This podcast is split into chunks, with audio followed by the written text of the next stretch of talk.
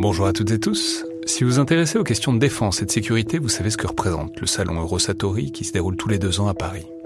C'est cette année la 28e édition qui se tient du 17 au 21 juin prochain à Paris-Nord-Villepinte et Eurosatori, qui sponsorise cet épisode, sera comme à chaque fois le grand rendez-vous mondial de la défense et de la sécurité. Je veux juste dire, c'est un événement que je trouve très étonnant, assez fascinant. J'y suis allé pour la première fois il y a deux ans pour l'édition 2022. Et euh, vraiment, si vous vous demandez ce qui se fait dans le monde militaire et en matière de sécurité, c'est là qu'on peut voir les dernières tendances, depuis les plus grandes geekeries et les innovations du moment, jusqu'aux grands équipements du futur pour les armées et les forces de sécurité en France et dans le monde. Bref, si vous intéressez de près à ce monde-là, c'est le moment de vous inscrire pour ce qui sera la plus grande édition de l'histoire du salon, avec plus de 1900 exposants et 60 000 visiteurs. Vous pouvez le faire en allant sur eurosatori.com.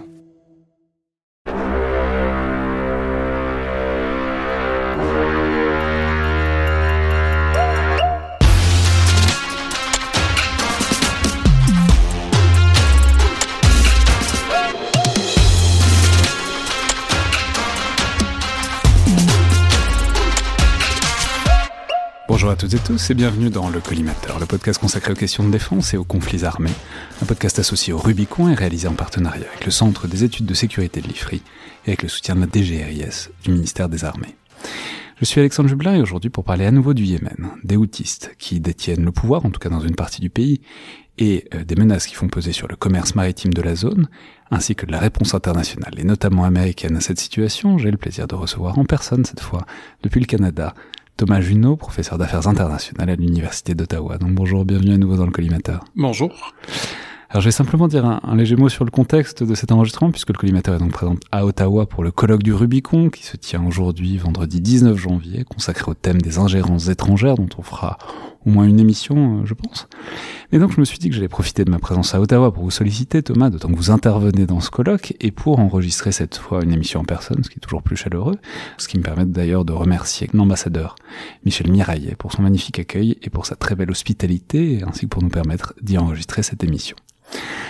Alors évidemment, c'est une émission qui fait suite à une précédente qu'on avait enregistrée ensemble à distance il y a bientôt deux ans sur la guerre qui déchirait le Yémen entre les houtistes et le gouvernement officiellement reconnu et soutenu par la coalition menée par l'Arabie Saoudite et les Émirats Arabes Unis. Et je peux signaler que c'est une émission qui a eu un destin un peu tragique puisqu'elle a été diffusée le 20 février 2022, donc quatre jours avant l'invasion de l'Ukraine. Et euh, disons simplement que le nombre d'écoutes a un peu stagné pendant quelques semaines à partir du 24 puisqu'il y avait évidemment un autre sujet sur le devant de la scène, mais j'ai quand même rediffusé cette émission plusieurs fois avec plaisir depuis la dernière fois il y a quelques semaines, parce qu'il me semble qu'à certains égards, elle est toujours très éclairante, puisqu'on parlait en détail des fondements politiques, géographiques, religieux de la rébellion autiste et des dynamiques de leur guerre face à l'Arabie saoudite. Donc évidemment, pour ceux qui l'ont pas écouté, je remettrai le lien, mais c'est l'introduction naturelle à la discussion qu'on va avoir aujourd'hui. Il reste qu'il est utile de faire une petite mise à jour, me semble-t-il, puisqu'il y a une vague actualité depuis deux ans pour le Yémen, euh, et en particulier depuis quelques semaines, notamment, mais pas que, euh, autour des menaces qui font peser sur le commerce maritime dans le Babel Mandeb, et qui de mieux pour, pour en parler que vous, donc Thomas, puisque je vais rappeler que vous avez notamment publié en 2021 Le Yémen en guerre aux presses de l'Université de Montréal. Alors on va revenir, on va venir à la situation actuelle, mais je pense qu'il est peut-être utile de reprendre là où on s'était arrêté il y a deux ans, notamment parce que euh, la situation a rapidement évolué ensuite avec une trêve en avril 2022 négociée par l'ONU entre les houtistes et la coalition. Alors d'abord, peut-être pourquoi cette trêve? Et puis selon quels termes est-ce qu'elle avait été conclue et quelle situation elle avait figée en quelque sorte? Alors L'élément euh, principal qui a, qui a mené à cette trêve-là, c'est la réalisation en Arabie saoudite que la guerre était perdue, euh, ou en tout cas pas gagnée. Euh, pas perdu dans le sens que les troupes saoudiennes se retiraient dans la honte euh, euh, sous les balles, mais perdu dans le sens où l'Arabie saoudite a pas atteint ses objectifs au Yémen. Si on revient en arrière, on va pas refaire toute l'émission d'il y a deux ans, mais ce qui a poussé l'Arabie saoudite à intervenir en 2015, donc il y a presque neuf ans maintenant, c'était en mars 2015, c'était la montée en puissance des Houthis. les Houthis avaient saisi la capitale en 2014, quelques mois avant, à l'été 2014. Les Houthis approfondissaient leur lien avec l'Iran, qui était euh, euh, déjà à ce moment-là le, soutien extérieur principal des Houthis, relation qui était plus limitée dans ce temps-là, beaucoup plus approfondie aujourd'hui.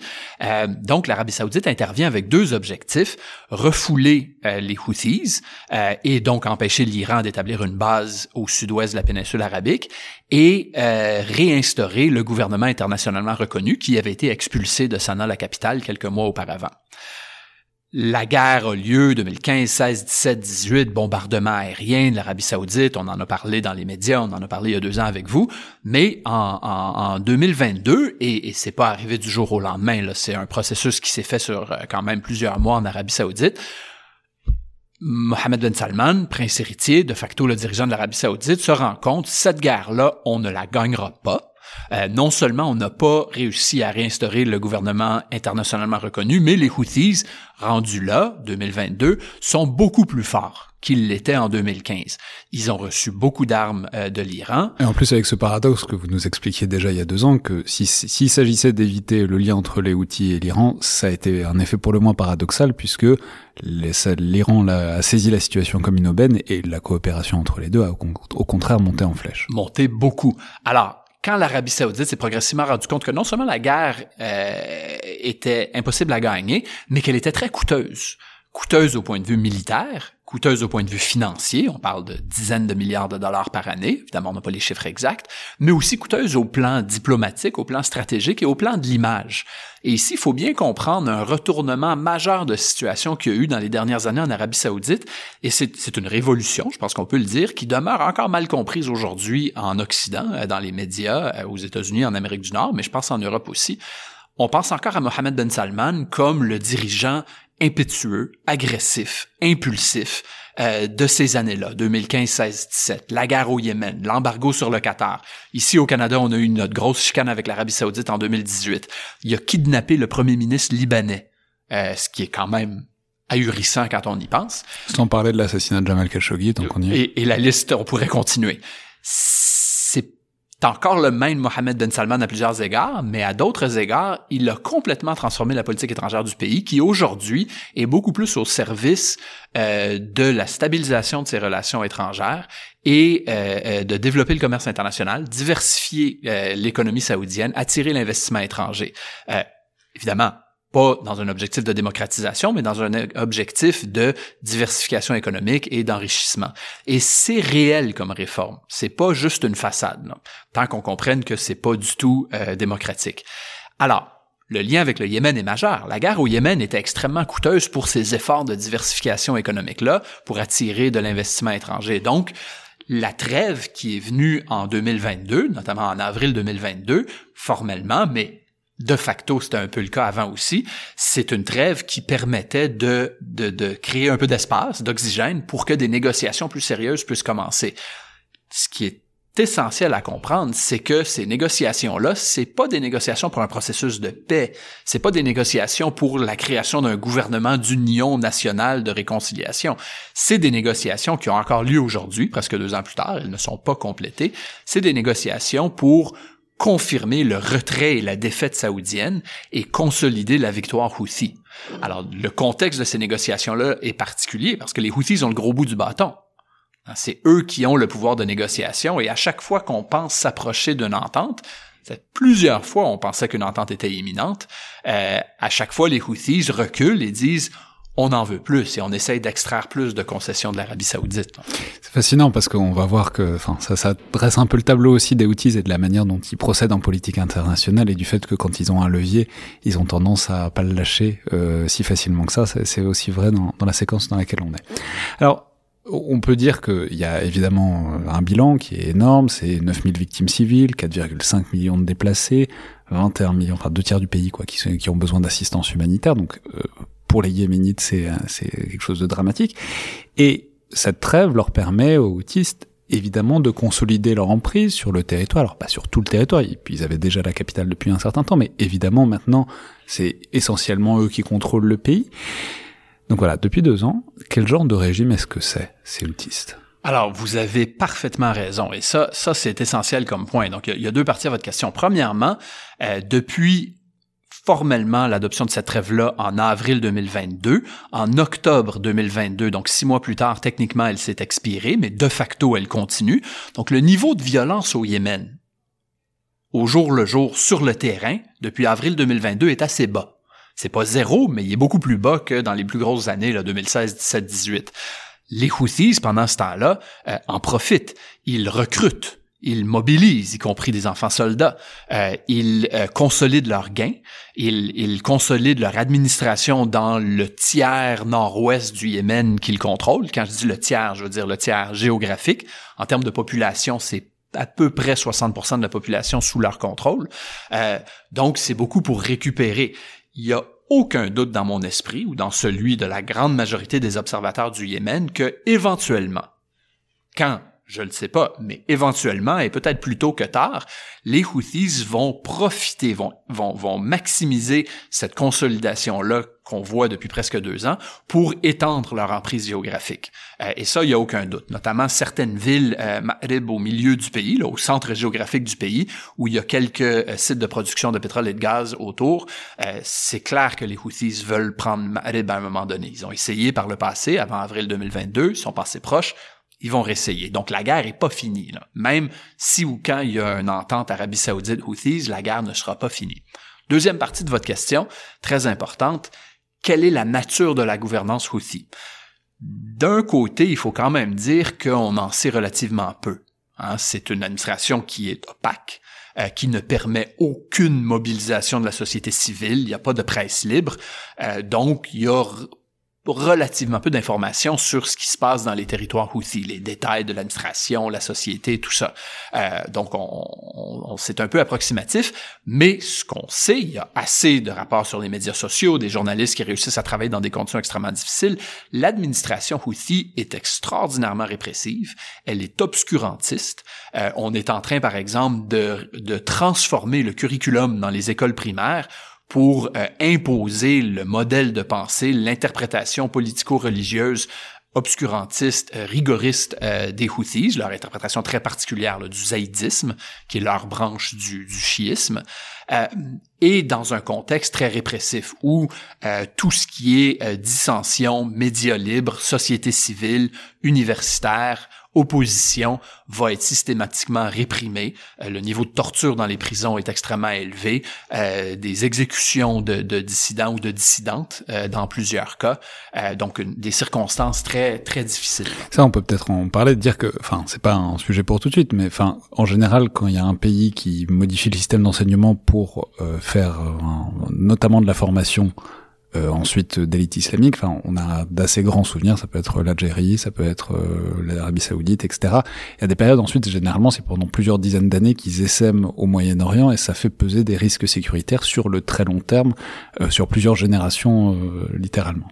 Donc, évidemment, à surveiller en, en, fonction de comment ça évoluera. Alors, ça, c'est la situation politique, mais on en parlait déjà un peu il y a deux ans. C'est pas extrêmement inattendu. Hein, C'était, on pouvait s'attendre tout à fait à ça.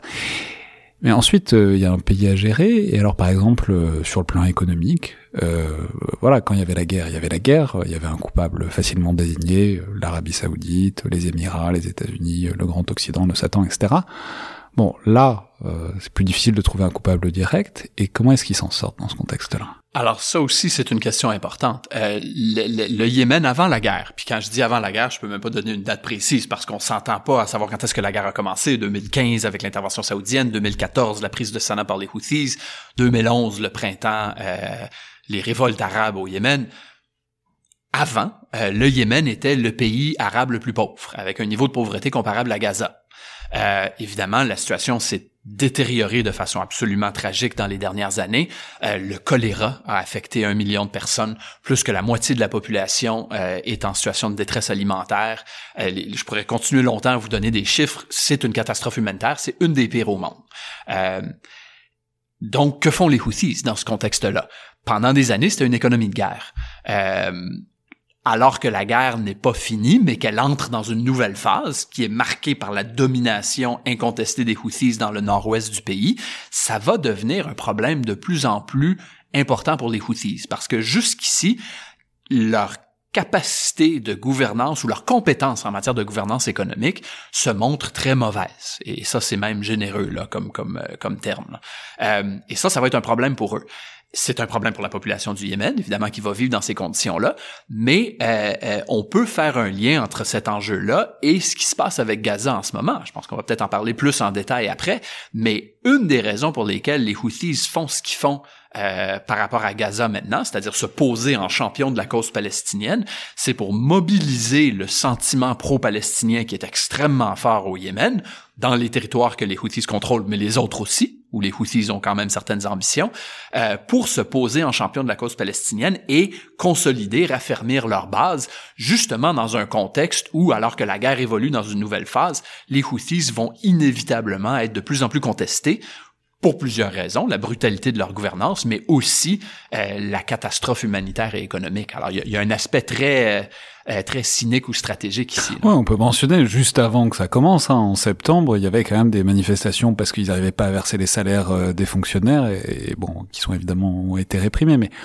et ils ont dit qu'ils allaient changer plein de choses, mais on voyait on voyait bien que, enfin, on a il y avait la nécessité de trouver un, sujet dont s'emparer pour oublier un peu, pour faire oublier tout ça. Puis ça, il y a, y, a, y a, une tradition, puis c'est, c'est complètement approprié d'être cynique ici. Là. Il y a une longue tradition au, dans le monde arabe de gouvernements répressifs qui prétendent se poser en champion de la cause palestinienne, qui en pratique ne font rien pour aider la cause palestinienne et le font de manière cynique pour mobiliser ce sentiment pro-palestinien-là qui est toujours très fort, particulièrement fort au Yémen, euh, pour éloigner, si on veut, l'attention populaire de leur propre euh, faiblesse ou faute. Mais alors justement, ça, ça mérite de revenir peut-être un peu en arrière et pour euh, enfin, poser la question en fait de quelle importance ça a la question palestinienne historiquement pour eux. avant même, on peut préciser que leur euh, sarka, donc leur devise, c'est quand même duel plus grand, mort à l'Amérique, mort à Israël, malédiction sur les Juifs et victoire à l'islam. Ce qui est, enfin, il y a quand même Israël plus les Juifs, deux phrases sur cinq. Alors déjà, ça montre qui, qui confondent pas totalement les deux, ce qui conceptuellement est déjà une petite victoire. on perçoit quand même une petite fixation euh, sur la question dès le slogan, quoi. Absolument. Puis dès que les Houthis ont commencé à émerger comme mouvement social, politique, religieux, culturel, avant que ça devienne armé, euh, comme comme rébellion dans les années 2000, dans les années 80-90, ces slogans étaient déjà là. Donc au niveau idéologique, et les Houthis, c'est un mouvement qui est très idéologique. Au niveau idéologique, dans le cœur du mouvement, l'aspect anti-israélien et antisémite, c'est les deux. Là. Euh, oui, mort à Israël, malédiction sur les Juifs. ils réussissent à faire euh, très clairement de l'antisionisme et de l'antisémitisme de manière légèrement euh, différente. Et, et, depuis le début, c'est là. Euh, quand c'était seulement des pancartes dans les coins très reculés du nord-ouest du Yémen, à Saada, dans les années 80-90, c'était loin. Aujourd'hui, non seulement l'idéologie est encore là, mais les Houthis ont les moyens d'agir sur cette idéologie-là grâce à leur capacité maritime en mer Rouge, leur capacité à frapper Israël avec des drones et des missiles. Alors, quand je parle de, la nécessité d'interpréter les gestes des Houthis avec cynisme, euh, c'est pas pour nier la réalité de ce fondement idéologique-là, qui est absolument réel. Euh, là où je dis que le cynisme est motivé, c'est premièrement, est-ce que ça va aider la cause palestinienne? Je ne crois pas. Je vois pas en quoi est-ce que ce qu'ils font va aider la création d'un État palestinien, l'atteinte de la dignité de la justice tant souhaitée pour la population palestinienne. Euh, c'est pas ça qui va nous amener là. Et deuxièmement, dans le calcul stratégique des Houthis, il ne doit y avoir aucun doute que c'est un, il y a un élément là, euh, cynique justement pour compenser pour leurs autres vulnérabilités domestiques. Alors, ça, pose aussi la question de la manière dont ils ont réussi à se renforcer, et ça, ça, ça ouvre évidemment sur euh, la question dont vous êtes spécialiste, de leur relation notamment avec l'Iran. Euh, en fait, quelle est-elle cette relation depuis cette trêve? Donc, on a bien mesuré l'Iran s'est servi des, euh, des outils, même s'il les contrôlait, il, les a jamais totalement contrôlés. C'est pas des chiites, euh, quand même. Enfin bon, ils sont c'est deux groupes très séparés, mais en tout cas, les, les Iraniens ont saisi la rébellion outil comme une opportunité pour emmerder l'Arabie saoudite euh, et plus. Bon, à partir du moment où il y a une trêve, comment est-ce que l'Iran a agi par rapport à ça? Est-ce qu'ils ont continué à les renforcer militairement en se disant que ça allait repartir? Est-ce qu'ils s'en sont un peu désintéressés puisque c'était plus le point de fixation utile que c'était pendant les 7-8 années euh, précédentes?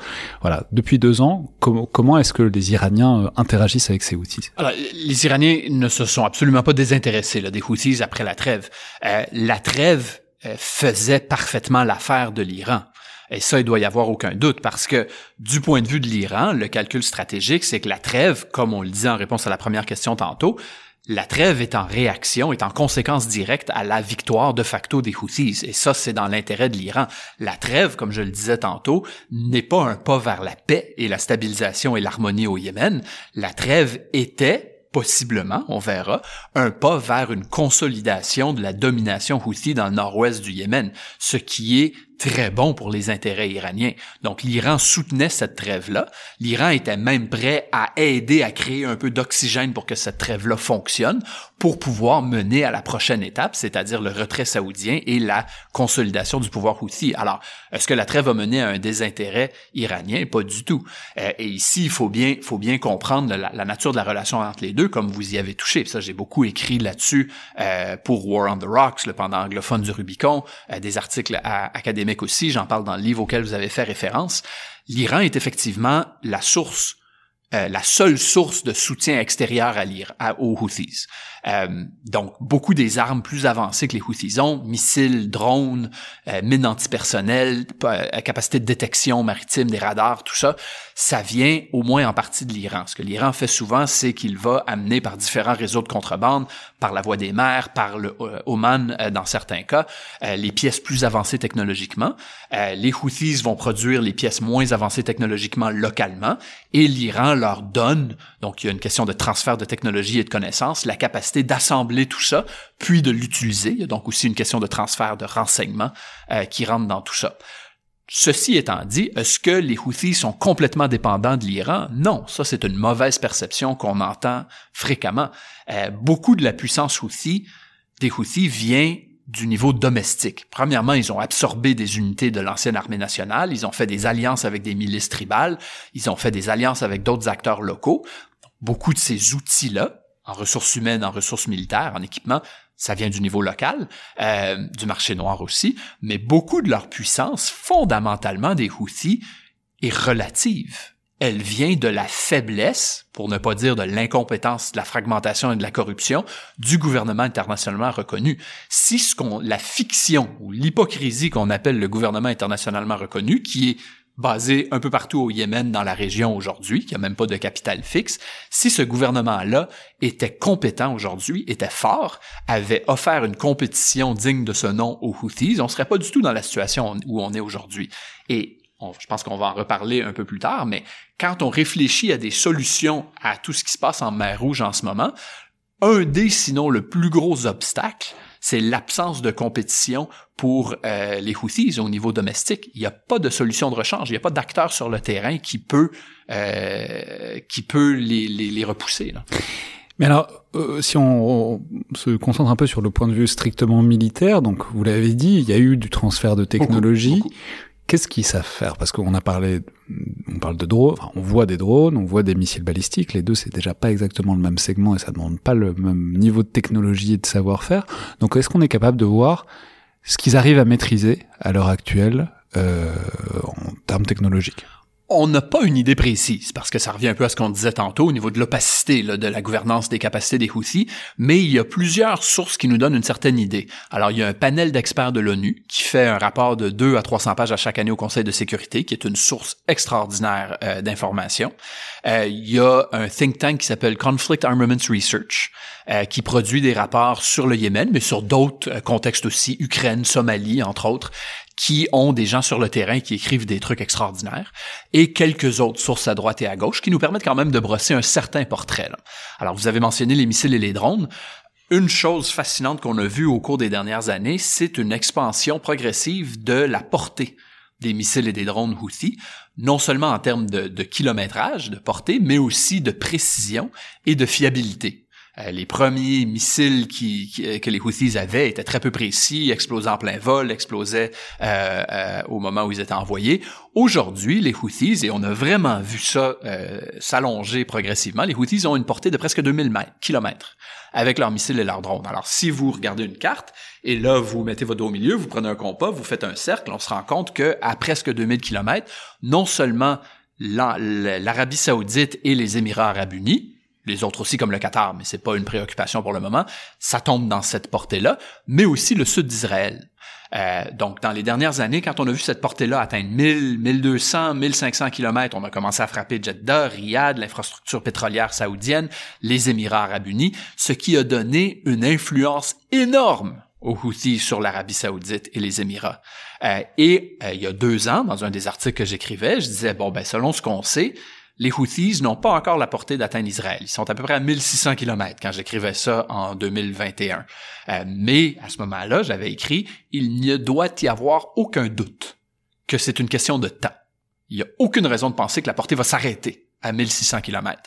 Au mois de septembre, on a vu une parade militaire dans laquelle les Houthis ont euh, démontré une capacité de missile qui aurait une plus grande portée. Parade militaire, c'est une chose. Mais tout de suite après le 7 octobre, on a vu effectivement des missiles et des drones avoir la capacité de se rendre jusqu'à Israël. Et ça, c'est énorme. Faut bien comprendre que militairement, c'est très limité. Là. Euh, les missiles et drones Houthis qui se rendent de peine et de misère sur le sud d'Israël ont été arrêtés facilement par les Américains ou Israël, par les Français à un moment en fait, par un navire français dans le nord de la mer Rouge, euh, avec des capacités de défense antimissiles parmi les plus avancées au monde, c'est pas un problème. Mais le symbole est puissant. Le symbole est très puissant et les Houthis exploitent ça à des fins de propagande. Au-delà du symbole, le scénario qui doit faire peur à Israël, on n'est pas dans ce scénario-là en ce moment, mais c'est dans un scénario de guerre totale, de guerre ouverte au niveau régional. Le Hezbollah, le Hamas, les milices en Syrie, les milices en Irak, milices pro-iraniennes, peut-être l'Iran lui-même et les Houthis, si tout ce monde-là se met à tirer sur Israël en même temps, là, les capacités de défense antimissile israéliennes peuvent facilement être submergées et le simple fait de savoir ça a une portée psychologique très importante. Et au-delà de ça, donc il y a Israël, mais Israël dans une certaine mesure c'est facile, c'est une cible fixe, le pays va pas bouger et, bon, c'est mais on va en parler évidemment, mais ils tirent sur des navires. Tirer sur des navires, c'est plus compliqué à plus d'un égard, déjà parce qu'un navire ça bouge, euh, ouais, et on va reprendre les bases, mais aussi parce que vous en parliez un peu tout à l'heure, mais il y a une question du renseignement il faut savoir où il est le navire, il faut deviner sa trajectoire, il faut être capable de le tracer, il faut être ensuite capable d'adapter la trajectoire. Et là, ça pose forcément un peu la question de est-ce qu'ils sont capables de faire ça tout seuls? Ou est-ce qu'ils n'ont pas encore un petit peu d'aide euh, iranienne? Ou est-ce que c'est transféré? C'est-à-dire, dans quelle mesure est-ce que là, dans la séquence qui s'est ouverte, ils sont tout seuls à la barre, évidemment renforcés par des années d'aide iranienne, et dans quelle mesure est-ce que c'est un peu, je pense à une joint venture entre, euh, entre les deux? Alors, il y a de l'aide iranienne, euh, mais évidemment, les détails, on les connaît pas. Alors, quand on, quand on pense au, au, au, développement des capacités Houthis au, au, cours des dernières années, missiles et drones, c'est central. Le développement des capacités maritimes est central. Et ça, pour beaucoup de gens, ça a été une surprise au cours des dernières semaines, mais les quelques-uns parmi nous qui suivons le Yémen sur une base régulière, on le voyait. Euh, j'ai écrit là-dessus en 2020 Le fait qu'eux-mêmes aient des navires. Que leur capacité maritime se développait. Alors, quelles sont ces principales capacités maritimes-là? Des missiles sol-mer. Parmi les plus rudimentaires, certains viennent de l'armée du Yémen, pré-guerre civile. C'est vrai, mais ceux-là sont parmi les plus rudimentaires. Les plus avancés qu'on voit être utilisés maintenant ont été fournis, au moins en partie, par l'Iran. Au-delà des missiles sol-mer, des mines maritimes. Donc l'Iran a transféré de la technologie qui permet aux Houthis d'assembler ces mines-là localement, parce que les mines maritimes, c'est tout petit, mais pour que ce soit utile, ça en prend des milliers. L'Iran peut pas envoyer ça par contrebande. Ça, c'est trop, c'est trop gros. Donc, on a transféré la technologie pour le faire et l'expertise pour les utiliser. Le jour où ils commencent à miner, à mettre des mines navales sur tout le Bab el Mandeb, euh... ils ont la capacité de le faire. Euh, des équipes d'assaut amphibie. Euh, on a vu le navire qui a été kidnappé, le Galaxy, qui est encore euh, en otage là, euh, sur la côte ouest du Yémen, tenu par les Houthis. Cette équipe-là a été entraînée par l'Iran et par le Hezbollah aussi en passant. et aussi des capacités de détection. Alors c'est là où, votre question est pertinente. Il y a un navire iranien qui se qui prétend être un navire commercial, qui pendant longtemps était euh, sur la côte euh, occidentale du Yémen, donc dans la moitié sud de la mer Rouge, près de la ville de Hodeida, qui est le port principal du Yémen sur la mer Rouge, qui flottait là. Euh, et évidemment, selon les Iraniens, c'était pas trop clair, tourisme, commerce, on sait pas, peut-être un peu de pêche là. Euh, mais en pratique, euh, on, le sait maintenant, il n'y a pas de raison d'en douter que c'était un navire des gardiens de la révolution de, de, la République islamique qui jouait ce rôle-là de surveillance et transférait le renseignement, l'information aux Houthis. Ça, ça date d'avant le 7 octobre. ce navire-là a été là et il y a toutes les raisons de penser que ce navire-là a joué un rôle important pour donner l'information aux Houthis les Houthis ont certaines capacités de, détection sur la côte, des radars par exemple, euh, mais même s'il y a beaucoup de détails qu'on ne sait pas, ce navire-là a dû aider, notamment pour voir au-dessus de l'horizon. Euh, bizarrement, Euh, quand les Américains et les Britanniques, donc là on est euh, au tout début janvier, ont commencé à menacer sérieusement des frappes sur les Houthis, euh, hein, on le savait là, quand 72 heures avant peut-être que c'était inévitable, ce navire-là a quitté, peut-être pour aller faire de la pêche ailleurs, on sait pas. Et aujourd'hui, ils avaient déjà visité tout ce qu'il y avait à faire, ben, au Yémen. Ben, moi j'ai visité la côte de la mer Rouge au Yémen, là, dans le coin de Hodeida, et c'est parmi les plus belles plages que j'ai vues au monde, alors quand même. mais ce navire-là, aux dernières nouvelles, puis là ça change, alors ça peut-être changé euh, en ce moment, mais était plus du côté du golfe d'Aden, était un peu plus loin. Est-ce que les Britanniques et les Américains auraient vraiment frappé un navire iranien? Là, faut s'arrêter puis y penser parce que ça serait quand même un geste énorme. Euh, mais le fait est que ce navire-là s'est éloigné. Il est probablement encore dans la région et ses capacités de détection sont certainement encore utiles. Donc, ça montre quand même l'étendue du partenariat. Là. Alors, si on, revient euh, plus largement sur ces frappes, donc c'est des frappes qui commencent mi-novembre, globalement. Euh, il y en a une grosse trentaine depuis, à l'heure où on parle, à l'heure où on enregistre. Ça ressemble à quoi et à quel, à quel point est-ce que ça marche? C'est-à-dire à quel point est-ce qu'ils se plantent, à quel point est-ce que ça fait rien, et à quel point est-ce que ça a vraiment un effet euh, cinétique? On parlera de l'effet dissuasif évidemment après les frappes Houthis sur le commerce en mer Rouge. Alors, ça a un effet énorme. Et, et mais, posons tout de suite le caveat que je suis pas un expert en commerce maritime, je suis pas un expert dans l'économie du commerce maritime. Je vois ces discussions-là en parallèle à l'aspect sécuritaire qui m'intéresse, mais euh, de toute évidence, ça fonctionne euh, parce que il semble très bien que euh, à ce stade-ci, on est à 80 ou 90% du trafic maritime qui s'est détourné parce que du point de vue des, des, des, des, compagnies de commerce maritime, que ce soit Maersk ou les autres grandes, la perspective de se faire frapper par euh, que ce soit des missiles ou de se faire kidnapper par des euh, équipes d'assaut de, amphibie, c'est pas du tout intéressant. Euh, au niveau des primes d'assurance, au niveau du risque pour le personnel, au niveau de la possibilité que le navire se fasse kidnapper, il y en a un, le Galaxy, qui est encore en otage. Alors ce qu'on voit, c'est de plus en plus des navires qui vont prendre la décision de faire le grand tour en dessous par le sud de l'Afrique. Si je comprends bien, puis encore une fois, n'étant pas un économiste, je cite ce que, ce que j'ai entendu, c'est qu'en fait, l'impact économique n'est pas si majeur que ça dans le sens où ça rajoute un peu de coût pour les compagnies maritimes, mais c'est un coût qui est gérable, qui peut être transféré aux consommateurs, mais qui n'implique pas une, une, escalade astronomique des coûts. Et puis c'est pas quand même si c'était la seule fois que, le, que Suez a été bloqué depuis. Enfin, il y a eu évidemment euh, le Covid, il y a eu ensuite l'Evergreen qui euh, s'est échoué en plein milieu. Enfin, certes, ça coûte de l'argent, mais plaie d'argent n'est pas mortel. Ouais. Ouais, et puis euh, une chose qu'il faut mentionner, par contre, si l'économie mondiale semble pouvoir absorber ce coût-là de manière relativement euh, flexible, un acteur qu'il faut garder en tête ici, c'est l'Égypte. Euh, peu de pays, sinon aucun pays, ne va être autant affecté par euh, ce qui se passe en ce moment en mer Rouge que l'Égypte. Euh, une des sources principales de revenus pour le gouvernement égyptien, c'est le transit par le canal de Suez. Et si ces transits-là baissent par 80 ou 90% au-delà du court terme, euh, c'est un, impact, majeur pour une économie qui est déjà extrêmement fragilisée. Là.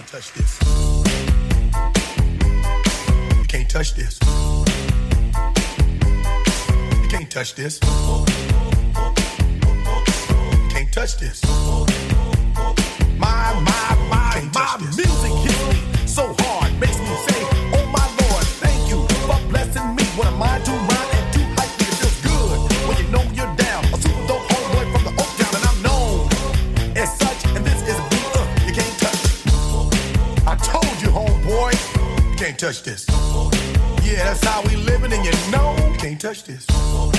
Look in my eyes, man, you can't touch this.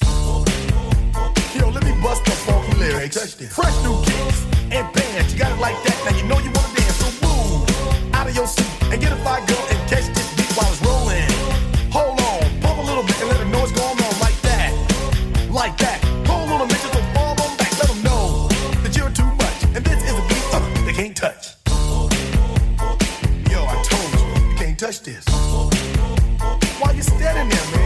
touch this.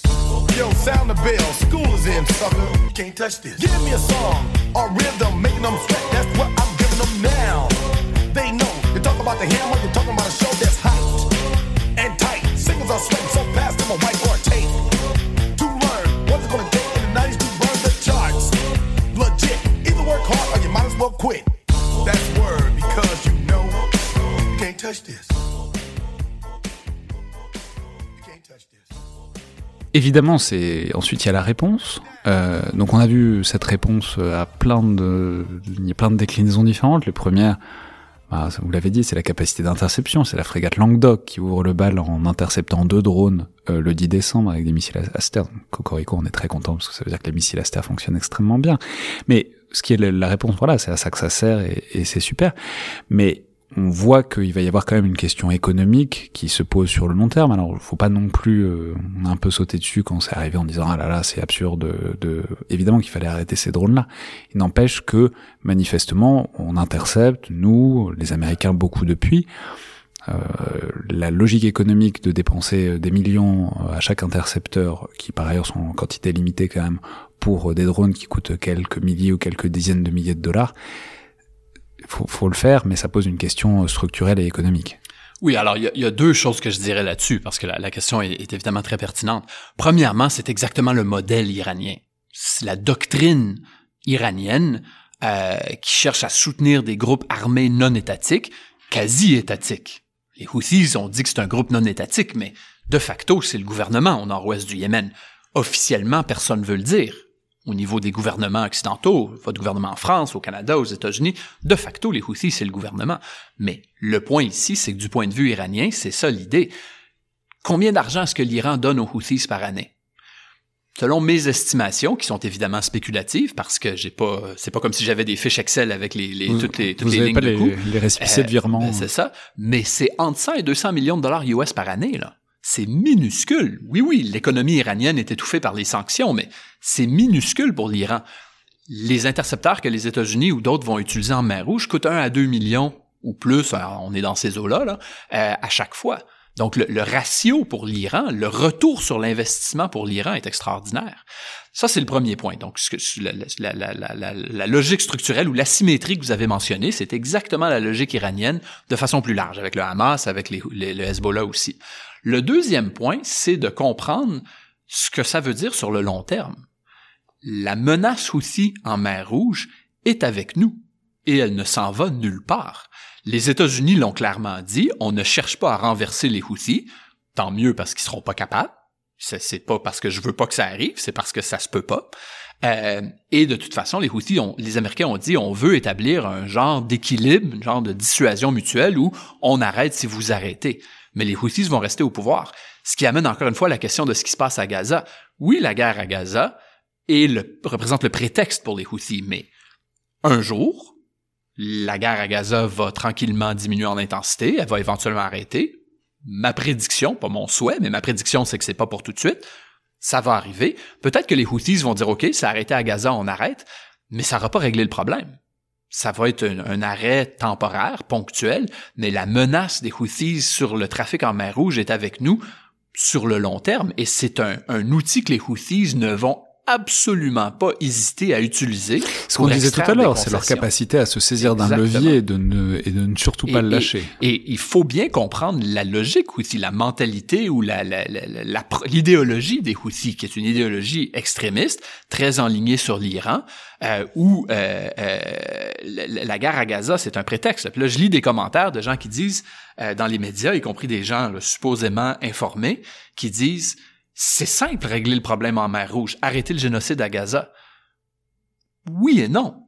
Si demain matin la guerre à Gaza arrête, je pense qu'il y a des chances que les Houthis vont arrêter. Mais ça va pas régler le problème, dans le sens où la menace des Houthis d'étrangler le trafic en mer Rouge va continuer. Mais c'est, hum, comment dire, c'est intéressant parce que en vérité, c'est pas une menace énorme. Enfin, je veux dire, si on si on compare, si on pondère d'abord. C'est une menace énorme pour l'Égypte, mais oui, pour l'Égypte. Globalement, bien d'accord. Mais, les drones, ils font pas grand chose. Hein. Au pire, ils s'écrasent sur un cargo, ça endommage quelques containers, mais c'est pas une charge explosive énorme. Les missiles balistiques, ils savent pas les, ils savent pas les viser des, des navires avec. Et, enfin, je veux dire, ça n'a rien à voir avec la grande époque de la piraterie au, large de la Somalie, où là, c'était vraiment des attaques incessantes. Là, il y a eu un cargo détourné, il n'y en a pas eu depuis. Euh, donc, c'est en fait assez minimal, mais par contre, c'est euh, l'instauration d'un rapport de force, euh, très clairement, et qui va se prolonger sur le long terme. Et là, ça pose la question de, effectivement, des autres pas que font, alors, notamment les Américains. Alors, on peut mentionner, fin décembre, ils ont essayé de prendre un autre cargo Là, les Américains ont un peu éclaté tous les bateaux, donc euh, probablement ils vont y réfléchir un peu avant de, avant de s'y reprendre. Mais ensuite, euh, il y a eu donc les frappes à partir du 11-12 janvier, avec une coalition donc avec le Royaume-Uni et les États-Unis pas la France, on peut s'interroger, on peut poser la question de pourquoi. Est-ce qu'on sait quelle efficacité ça a eu déjà cette frappe-là, ces frappes? Euh, Pas d'efficacité. Euh, dans le sens où, et, et ça, euh, l'ensemble des experts sur le Yémen l'ont dit, je ne connais pas un seul expert sur le Yémen qui a prédit que les Houthis arrêteraient. Tous et toutes ont dit la première ronde de frappe et la deuxième et la troisième et la quatrième ne va pas fonctionner. Et c'est exactement ce qu'on a vu, c'est-à-dire que jusqu'ici, euh, un, les Houthis n'ont pas arrêté et ils ne vont pas arrêter. Deux, leur capacité de frapper le trafic en mer Rouge n'a pas été significativement affaibli. Euh, et là, il faut bien comprendre, les Houthis sont la, posture militaire Houthi est le produit de neuf ans de frappe aérienne saoudienne. Oui, c'est ça. Qui, en plus, sont déjà été déjà faites sur du renseignement américain. Donc, si ça n'a pas marché pendant neuf ans avec tous les moyens des Saoudiens, on voit pas pourquoi ça marcherait. En gardant en tête que les Américains vont être beaucoup plus compétents en matière de frappe aérienne que les Saoudiens, qui étaient euh, pas parfaits euh, en matière d'intégrer le renseignement et la reconnaissance avec les frappes aériennes. Quand même, les installations militaires Houthis sont disséminées, elles sont protégées, elles sont sous terre, elles sont dans des zones urbaines, etc. Alors des frappes aériennes, juste d'un point de vue quantitatif, vont avoir un impact limité. Alors, ça, c'est mon deuxième point. Le troisième point, c'est que non seulement la, possibilité pour les frappes aériennes d'affaiblir les Houthis euh, est très limitée, ça va en prendre beaucoup, et on n'est pas du tout, pas du tout là, ça les aide c'est contre-productif. Et ça, tous les gens qui regardent les Houthis essayent de hurler depuis une semaine et demie en disant attention, là. C'est contre-productif parce que vous nourrissez la machine de propagande Houthi, vous confirmez leur narratif de résistance face à, entre guillemets, l'impérialisme, l'agression sioniste, euh, colonialiste, impérialiste. Vous connaissez là toute la, la rhétorique de la résistance. Tant que l'équilibre entre dommages faits aux Houthis, qui sont très petits, et les gains en matière de propagande sont aussi élevés, le rapport coût-bénéfice de ces frappes-là est, négatif. Alors, Je peux mentionner qu'il y a un excellent article dans euh, Foreign Affairs de Alexandra Stark. Oui, qui est très très bonne. Qui est intitulé Don't Bomb the Houthis, euh, Careful Diplomacy Can Stop the Attacks on the Red Sea, ça c'est plus discutable, mais en tout cas, qui, elle montre bien ce trade-off, d'autant que quelle est la séquence dans laquelle sont les outils Ils cherchent une reconnaissance internationale, ils cherchent à ne pas être seulement la petite insurrection, etc. Et ça, de ce point de vue-là, qui est une coalition internationale spécifiquement contre eux, ça les projette naturellement à un autre stade de légitimité que ceux qu'ils avaient il y a encore trois mois. Absolument, absolument. Euh, Simplement, on peut dire qu'en plus, il y a une difficulté supplémentaire euh, par rapport, par exemple, aux, sept années de guerre, qui est que cette fois, la coalition, elle est encore plus euh, chancelante, puisque cette fois, les pays du Golfe, ils y sont pas. Parce que ça, c'est la, la, problématique euh, de la question palestinienne, mais l'Arabie saoudite, les Émirats, etc., sont soit plus sceptiques du fait de leur expérience accumulée, soit parce que politiquement c'est moins facile pour eux, mais en tout cas ils sont pas à fond derrière les États-Unis euh, comme ça peut être le non, ça aurait pu être le cas. ils ne le sont pas, mais il faut bien comprendre pourquoi. Euh, c'est euh, pour pour deux raisons principales. Premièrement, et évidemment pour l'Arabie Saoudite et les Émirats Arabes Unis, il y a des il y a des différences quand même entre les deux, mais premièrement, leur, les sentiments pro-palestiniens sont très forts au sein de leur population. Donc être perçu comme participant à des opérations militaires, comme un acteur qui se pose en champion de la cause palestinienne, domestiquement, ça serait très coûteux pour les gouvernements saoudiens et émiratis. C'est pas des démocraties, mais c'est pas grave. Même une dictature doit être sensible aux sentiments populaires, surtout sur quelque chose d'aussi fort émotif euh, que la cause palestinienne. Donc, premièrement, il y a cet aspect-là. Deuxièmement, ils ont peur. L'Arabie saoudite et les Émirats ont très simplement peur de représailles Houthi contre eux. Et ça revient à ce qu'on disait tantôt. Pourquoi est-ce que l'Arabie saoudite veut se retirer euh, du Yémen, la guerre contre les Houthis, pour enlever cette image-là de pays en guerre qui se fait frapper, ses infrastructures pétrolières, la course de F1. Il y a deux ans, trois ans, j'ai un blanc trois ans, euh, la course de F1 à Jeddah, un ou deux jours avant la course, a reçu un missile Houthi. Qui a pas fait de dommages, mais le message est extrêmement fort. Pourquoi est-ce que l'Arabie saoudite fait des courses de F1 pour projeter cette image-là d'intégration dans la communauté internationale, attirer le tourisme, attirer l'investissement étranger? Tout ça tombe en morceaux si les Houthis tirent quelques missiles. Même chose aux Émirats arabes unis. Tout le branding des Émirats arabes unis, c'est Dubaï, c'est les gratte-ciels, c'est les stations de ski intérieures, c'est les îles artificielles. Quelques missiles, peuvent faire éclater cette image-là, sur laquelle toute la prospérité émirati dépend et tous les plans futurs de l'Arabie saoudite dépendent. Alors, dans l'éventualité où euh, l'Arabie saoudite et les Émirats auraient pu être membres de cette coalition-là, les Houthis auraient envoyé quelques missiles ou drones. Les Émirats et l'Arabie saoudite veulent éviter ça à tout prix.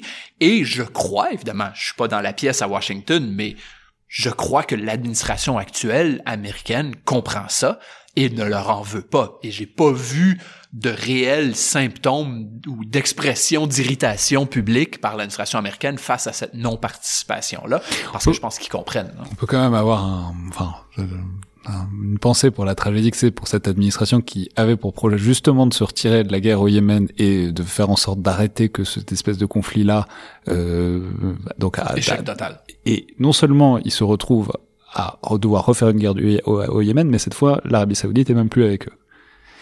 Euh, mais alors du coup, ça pose la question euh, des options, parce que ce rapport de force-là, il est installé. On voit que tous les, toutes les actions cinétiques sont contre-productives, euh, à bien des égards, parce que ça donne plus de leviers aux outils, parce que ça donne moins d'options euh, aux États-Unis toujours. Quelles sont les options? Alors, ça, évidemment, c'est la question à un million de dollars. C'est facile pour moi, dans mon sous-sol à Ottawa, de critiquer euh, les frappes, mais c'est quoi l'alternative? Euh, est-ce qu'il y a un équilibre? Parce que ne rien faire, c'était pas une bonne option. Euh, oui, parce que si on détourne, si on n'utilise plus le canal de Suez, il y a un moment où ça, ça va finir par gueuler. Il y a un argument académique euh, euh, qui, qui a des applications réelles sur le rôle de la puissance hégémonique pour assurer ce qu'on appelle en anglais les global commons, les espèces de biens communs mondiaux comme la sécurité maritime. Si les États-Unis le font pas, personne d'autre va le faire. C'est pas la Russie, c'est pas la Chine, c'est pas l'Union européenne. Il y a juste les États-Unis qui peuvent faire ça. Alors ne rien faire, c'était pas une bonne option.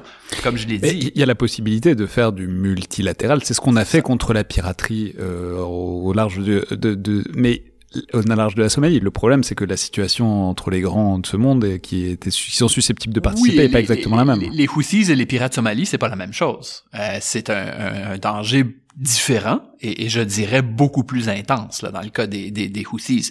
Est-ce que, alors des frappes limitées, comme on disait il y a quelques minutes, ça fonctionnera pas. Ça va pas leur faire mal et ça va être contre-productif parce que ça va nourrir leur message de résistance. Trop de frappes, ça serait un désastre. Escalade, embourbement américain, euh, c'est pas. Euh, mais est-ce qu'il y a un équilibre, hein, comme on dit en anglais, un sweet spot? Entre n'en faire pas assez, qui fonctionnera pas et qui sera contre-productif, et en faire trop, un sweet spot, un juste milieu qui permettrait aux États-Unis non pas d'éliminer la menace aussi, parce que comme on l'a dit tantôt, c'est impossible, c'est la réalité, il faut vivre avec, euh, mais qui permettrait d'établir une nouvelle, un nouvel équilibre de dissuasion en mer Rouge avec les Houthis. C'est quand même compliqué parce qu'on peut rappeler, il y, a quand même mort à l'Amérique dans le slogan euh, juste après Dieu est grand, quoi. Euh, oui, alors c'est pour ça que ça, ça sera pas facile. C'est pour ça que quand je parle de sweet spot, euh, c'est extrêmement difficile à établir. C'est pas impossible. C'est pas impossible. Je crois que c'est l'objectif américain. Les Américains font quand même très attention, là. On frappe les Houthis et on arrête. Et on leur dit en public, présumément en privé aussi, vous arrêtez, on arrête. Vous recommencez, on continue. Les Houthis continuent, paf, une autre frappe américaine ciblée. Depuis la première vague, entre jeudi et vendredi, il y a plus qu'une semaine, ça a été des frappes beaucoup plus ciblées. Alors, est-ce que ce tit for tat-là va continuer jusqu'à ce qu'il y ait un équilibre de la terreur ou une dissuasion en mer Elles sont plus ciblées, mais est-ce qu'elles sont plus efficaces? Pour le moment, de toute évidence, non. Est-ce qu'elles pourraient le devenir à moyen terme? Difficilement difficilement, mais je dirais pas non euh, de manière certaine. Euh, est-ce qu'il y a un processus diplomatique qui pourrait accompagner ça? Comme vous l'avez dit rapidement dans une de vos questions tantôt, un des objectifs des Houthis ici, c'est de légitimer leur domination sur le nord du Yémen et d'étendre cette domination-là ailleurs au Yémen. Euh, est-ce que les États-Unis vont reconnaître les, les Houthis comme le gouvernement internationalement reconnu du Yémen? On n'en est pas là. Euh, mais est-ce qu'il y a progressivement une espèce de légitimation qui pourrait venir? Peut-être. Est-ce que c'est une bonne chose d'un point de vue moral? Absolument pas. D'un point de vue stratégique, c'est pas évident. C'est la question aussi de qu'est-ce que regardent les outils. Est-ce que, bon, sur la scène intérieure, on a bien vu quel était leur intérêt, c'était de faire oublier qu'ils étaient globalement incompétents à diriger un pays comme ça. Sur la scène régionale, il y a l'importance de se poser en champion de la cause palestinienne. Ça, apparemment, dans les sondages qui sortent, ils ont plus ou moins réussi. En tout cas, à, Gaza, les, les, Palestiniens ont plutôt euh, un fort taux d'approbation pour le Yémen.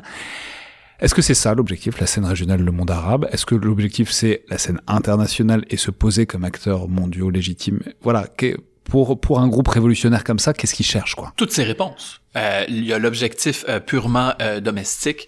Euh, de, de, de, de, mobiliser ce sentiment pro-palestinien-là pour augmenter leur soutien local, comme on le disait tantôt. Il y a l'objectif régional, et international. Au niveau international, il y a absolument cet élément-là d'obtenir la reconnaissance. En ce moment, il y a qu'un seul État au monde qui reconnaît les Houthis, c'est l'Iran, sans surprise. Ça va pas changer du jour au lendemain, euh, mais il y a aucun doute à avoir qu'à long terme, c'est l'objectif des Houthis formellement, ça va être long, mais de facto, c'est en train de se produire. Euh, le Japon a négocié euh, avec les Houthis directement quand un de leurs navires a été attaqué. Les Saoudiens négocient avec les Houthis.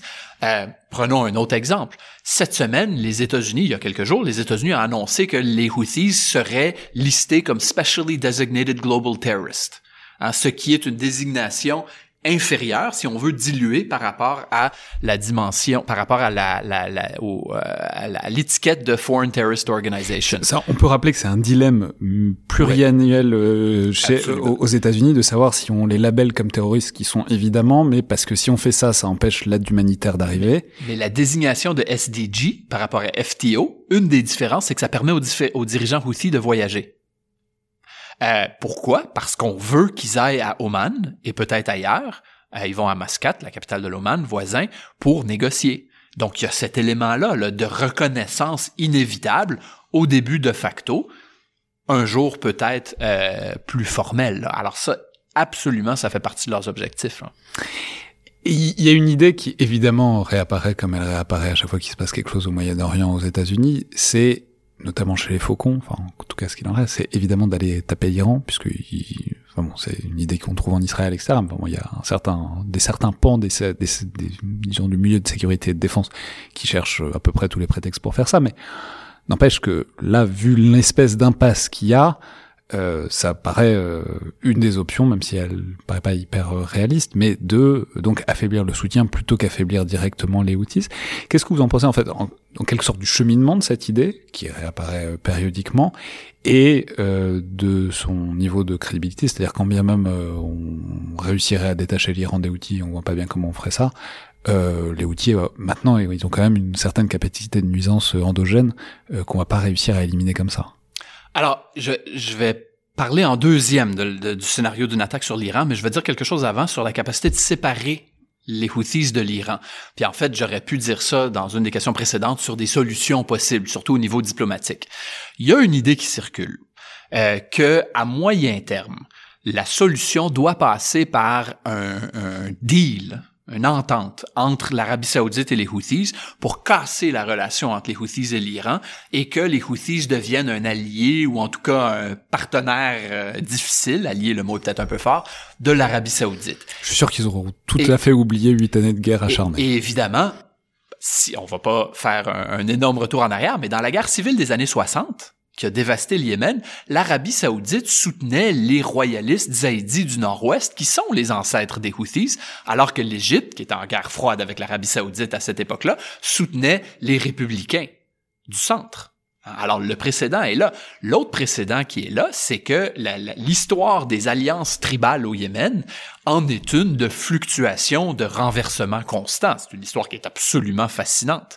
Euh, donc il y a des gens, et il y a des gens qui connaissent la scène domestique, politique et historique au Yémen beaucoup mieux que moi. Là. Moi, je suis plus euh, sur la sécurité régionale, qui pensent que c'est possible.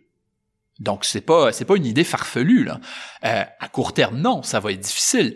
Moi, personnellement, je le vois pas parce que la relation entre les Houthis et l'Iran est tellement institutionnalisée et surtout parce que ceux qui contrôlent la, coalition Houthi maintenant, ce sont les tenants de la ligne dure qui sont absolument pas intéressés à ça. Alors que les éléments plus modérés de la grande coalition, c'est une coalition, les Houthis, hein, euh, les éléments plus modérés qui pourraient être en faveur de ça sont marginalisés. Mais est-ce que ça pourrait arriver plus tard à l'avenir? Je dirais pas non. Parce que l'histoire du Yémen est marquée de changements comme ça. Donc, quand on parle de, de solutions, de diplomatie, ça peut faire partie, surtout si les Saoudiens arrivent avec ce que les Iraniens n'ont pas, c'est-à-dire des milliards de dollars. Ça, les Iraniens n'ont pas ça. Euh, si jamais les Saoudiens essaient de faire ça, les Iraniens vont prendre des tenants de la ligne dure parmi les Houthis, vont faire des splinters, hein, des, des, groupes qui vont se séparer et qui vont demeurer des partenaires de l'Iran. Donc, mettons cet aspect-là de côté, mais ça vaut la peine d'en parler quand même. Le scénario d'une guerre sur l'Iran, alors ça évidemment, tout le monde en entend parler, la logique est, transparente. L'Iran soutient le Hezbollah, l'Iran soutient le Hamas, l'Iran soutient les Houthis, l'Iran soutient Assad en Syrie, tant qu'à ça.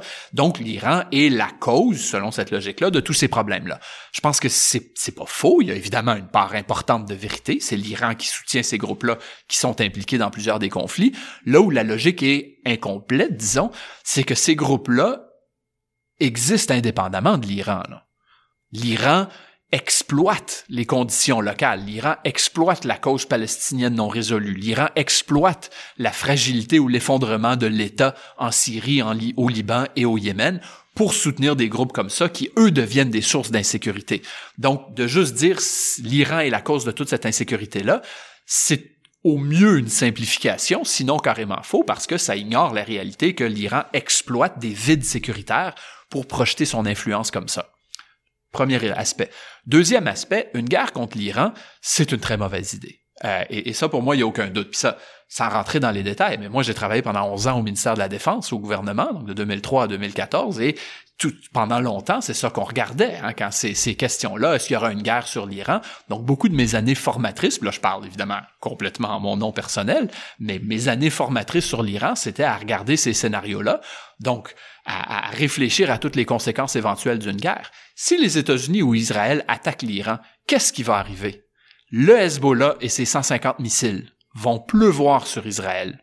Les Houthis et leurs missiles et drones et autres vont pleuvoir sur l'Arabie saoudite et les Émirats arabes unis. Et je pourrais continuer la liste de représailles comme ça, y compris sur des bases militaires américaines, aux Émirats, au Qatar ou ailleurs, y compris sur des navires américains, y compris sur des ambassades américaines. Donc, même si l'Iran n'est pas une puissance nucléaire, dans le sens où l'Iran n'a pas la bombe nucléaire, ce qu'on appelait mutually assured destruction, ou la destruction mutuelle assurée, l'équilibre de la terreur qui garantissait l'absence de guerre directe entre les États-Unis et l'URSS pendant la guerre froide, euh, de facto, c'est le cas entre les États-Unis slash Israël et l'Iran. régionalement, en tout cas. Régional, oui, absolument, régionalement, pas, pas ailleurs. L'Iran n'a pas une portée à l'extérieur euh, de la région immédiate une guerre avec l'Iran serait beaucoup trop coûteuse. Elle le serait pour l'Iran. L'Iran serait anéanti. Et ses, dirigeants ne sont pas des apocalyptiques messianistes fous, là. Ils sont parfaitement rationnels. Il y a une raison pour laquelle l'Iran s'assure que c'est le Hezbollah, c'est les Houthis ou c'est le Hamas qui se bat, et pas les Iraniens. Toute cette violence-là dont on parle depuis 45 minutes, dont on parle dans les médias tous les jours, quelle caractéristique elle a, quel est le fil conducteur, elle est à 1000 km des frontières iraniennes. C'est pas une coïncidence, là. L'Iran s'assure systématiquement que l'insécurité est projetée le plus loin possible de ses frontières. L'Iran va toujours, toujours, de façon froidement et complètement rationnelle, calculer doser, calibrer ses provocations pour éviter que la violence vienne dans ses frontières. Et, il y a beaucoup de choses sur lesquelles je suis incertain, il y a beaucoup de conséquences, de, de, scénarios plausibles sur lesquels je suis incertain. Je suis généralement de nature très pessimiste euh, sur, ces questions-là. C'est ça de travailler sur le Yémen depuis un certain temps. La probabilité d'une guerre ouverte avec l'Iran, je suis, je dirais jamais 0%, je parierais pas mon hypothèque là-dessus, euh, mais peu probable, très peu probable à cause de ça. Guerre ouverte ou en tout cas frappe directe comme les veulent le euh, Netanyahou depuis des années et comme c'est une idée évoquée par la ligne dure euh, à Washington. Alors c'est amusant que vous en parlez puisque pour terminer, il y a eu une autre actualité autour de l'Iran qui justement parle de ses frontières et, et le fait que Là, il y a des tensions qui montent, enfin qui sont montées très fort avec le Pakistan. C'est pas directement lié au outil, mais puisque vous êtes spécialiste de l'Iran et que je sais pas quand j'aurai l'occasion d'en reparler, ça me paraît un cas intéressant puisque on a vu des frappes euh, de part et d'autre de la frontière euh, irano-pakistanaise, qui est une frontière euh, historiquement très compliquée parce que voilà, il se le c'est le Balouchistan qui est une région extrêmement dangereuse où il y a des rebelles depuis très longtemps et où ces rebelles, rebelles criminels, terroristes, voilà, de tout, mais qui ont été instrumentalisés euh, depuis longtemps par l'Iran pour emmerder le Pakistan et, vice versa, et puis par le Pakistan et au-delà les États-Unis et l'Occident pour gêner l'Iran aussi. Alors simplement, comment est-ce que vous comprenez la séquence, puisque là, il y a quand même pas mal de tabous qui sont tombés en un coup, puisque l'Iran et le Pakistan ont quand même frappé sur le territoire l'un de l'autre sans se prévenir, ce qui n'est pas un truc qu'on fait euh, spécialement quand on se prétend des puissances amies, ce qu'ils font en tout cas rhétoriquement régulièrement.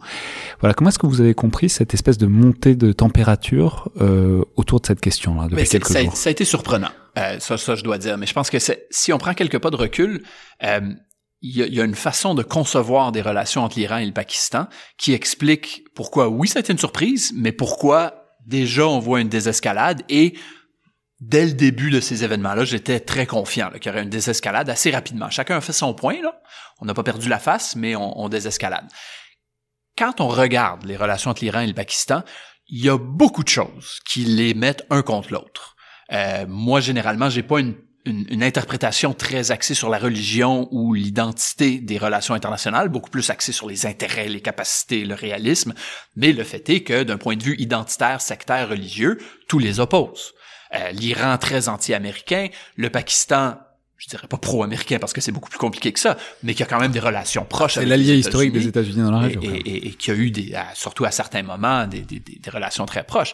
Euh, puissance nucléaire, le Pakistan, euh, le Baloutchistan, comme vous l'avez dit, avec des rebelles, des criminels, des terroristes des deux côtés, énormément de criminalité, de, commerce de la drogue, de, de, trafic humain à la frontière, minorité sunnite euh, euh, dans le coin sud-est de l'Iran, historiquement extrêmement pauvre, marginalisée, très insatisfaite. Les grosses protestations qu'il y a eu en Iran après septembre 2022, après la mort de Marsa Amini, c'est au Baloutchistan qu'elles ont été parmi les pires, avec le Kurdistan carrément de l'autre côté au nord-ouest aussi. Euh, et, et, je pourrais continuer. Le point important, c'est que énormément, en théorie ou sur papier, opposent, opposeraient l'Iran et le Pakistan. Et pourtant, quand on regarde depuis des décennies, les relations ont toujours été, peut-être qu'un bon mot, c'est cordial, pas amical, pas profonde, c'est certainement pas des alliés, le commerce, la coopération entre les deux est très limitée, mais il y a depuis des décennies, certainement depuis 1979, depuis la révolution iranienne là, euh, du côté de la République islamique euh, et du côté du Pakistan, il y a une volonté tacite mais très claire de contenir tous ces désaccords-là, en partie, si on simplifie un, peu, un peu, parce que leurs assiettes sont déjà tellement pleines l'Iran, tous ses problèmes avec les États-Unis, Israël, l'Arabie saoudite, la région, etc. Le Pakistan, l'Afghanistan, l'Inde, je suis pas un expert sur le Pakistan, mais je pense qu'on sait à quel point l'agenda est, rempli à, Islamabad. Donc, il y a cette espèce de pragmatisme très euh, calculé des deux côtés où on se dit, écoute, ça va pas bien, on a énormément de choses qui pourraient nous rendre euh, la vie misérable euh, un contre l'autre, entendons-nous pour contenir ces problèmes-là. Et ça a été ça la caractéristique euh, qui a défini cette relation-là depuis des décennies, depuis les années 1980. Là, la situation a explosé avec tout ce qui se passe dans la région, l'attentat terroriste en Iran, euh, il, y a, il, y a, quelques, quelques jours avant ça, euh, la situation à la frontière avec les Balouches, ça a explosé, ça a escaladé rapidement, mais ça va désescalader très rapidement. Chacun a fait son point et on va revenir, j'en suis pas mal convaincu, au statu quo où on était avant. Et il y, a quand même une, enfin, on a senti qu'il y avait une sensibilité particulière, notamment des Pakistanais, le fait qu'il y ait des frappes sur le territoire pakistanais. Alors après, ils ont un passif de un certain nombre d'années où les États-Unis frappaient euh, en le disant et sans le dire sur leur territoire et donc ils, sont devenus beaucoup plus sourcilleux sur leur intégrité territoriale. Mais on trouve ça, enfin, c'est quand même étonnant que l'Iran se soit laissé aller à ce genre de choses. C'est à se demander s'ils ont testé un truc ou si Bon, c'était vraiment ce qu'ils racontent, c'est-à-dire une opération euh, punitive contre des rebelles iraniens qui étaient au Pakistan. Quoi. Ben, je, dois dire que j'ai été étonné. Euh, quand l'Iran fait exactement pour les raisons que vous l'avez mentionnées, parce que euh, l'Iran devait savoir que ça allait être euh, inacceptable du côté pakistanais, extrêmement nationaliste, etc., avec les précédents vis-à-vis des États-Unis que vous mentionnez, et, et, étant donné la logique en Iran depuis des décennies de, de vraiment contenir l'instabilité à la frontière avec le Pakistan. Alors, pour moi, ça a été une grosse surprise que ce soit arrivé. Et exactement quel a été le calcul iranien, ça, je ne le sais pas. Est-ce que euh, la rumeur qui voulait tester un nouveau type d'arme, je l'ai vu en ligne, euh, qui avait peut-être euh, du renseignement sur certains individus particulièrement importants dans ce groupe-là, Jaish al-Adel, qui est, un, groupe balouch sunnite, terroriste, mais aussi criminel que terroriste. Là. Est-ce que ça fait partie du calcul? Possiblement, mais ça, pour le moment, on a relativement peu d'informations précises. Très bien. Eh ben, un front de plus à surveiller, même si euh, manifestement la température descend déjà euh, sur ce front-là, effectivement. Merci beaucoup, Thomas Junot. Merci à vous. Je vais rappeler donc les références pour ceux que ça intéresse de votre livre sur le Yémen. Mais bon, de 2020, depuis 2021, il s'est évidemment passé quelque chose. C'était euh, le Yémen en guerre, paru aux presses de euh, l'Université de Montréal. C'était donc Le Collimateur, un podcast produit par Alexandre Jublin et distribué par Binge Audio. Encore un grand merci à l'ambassadeur Michel Mirailla qui accueille le, le, colloque du Rubicon et qui nous a prêté une salle, une très belle salle pour euh, cet enregistrement. Et je vous rappelle que toutes les remarques et commentaires sont bienvenus par mail sur les réseaux sociaux du Rubicon, tout comme notes et appréciations sur les outils d'Apple Podcast ou de Spotify. Merci à toutes et tous et à la prochaine fois.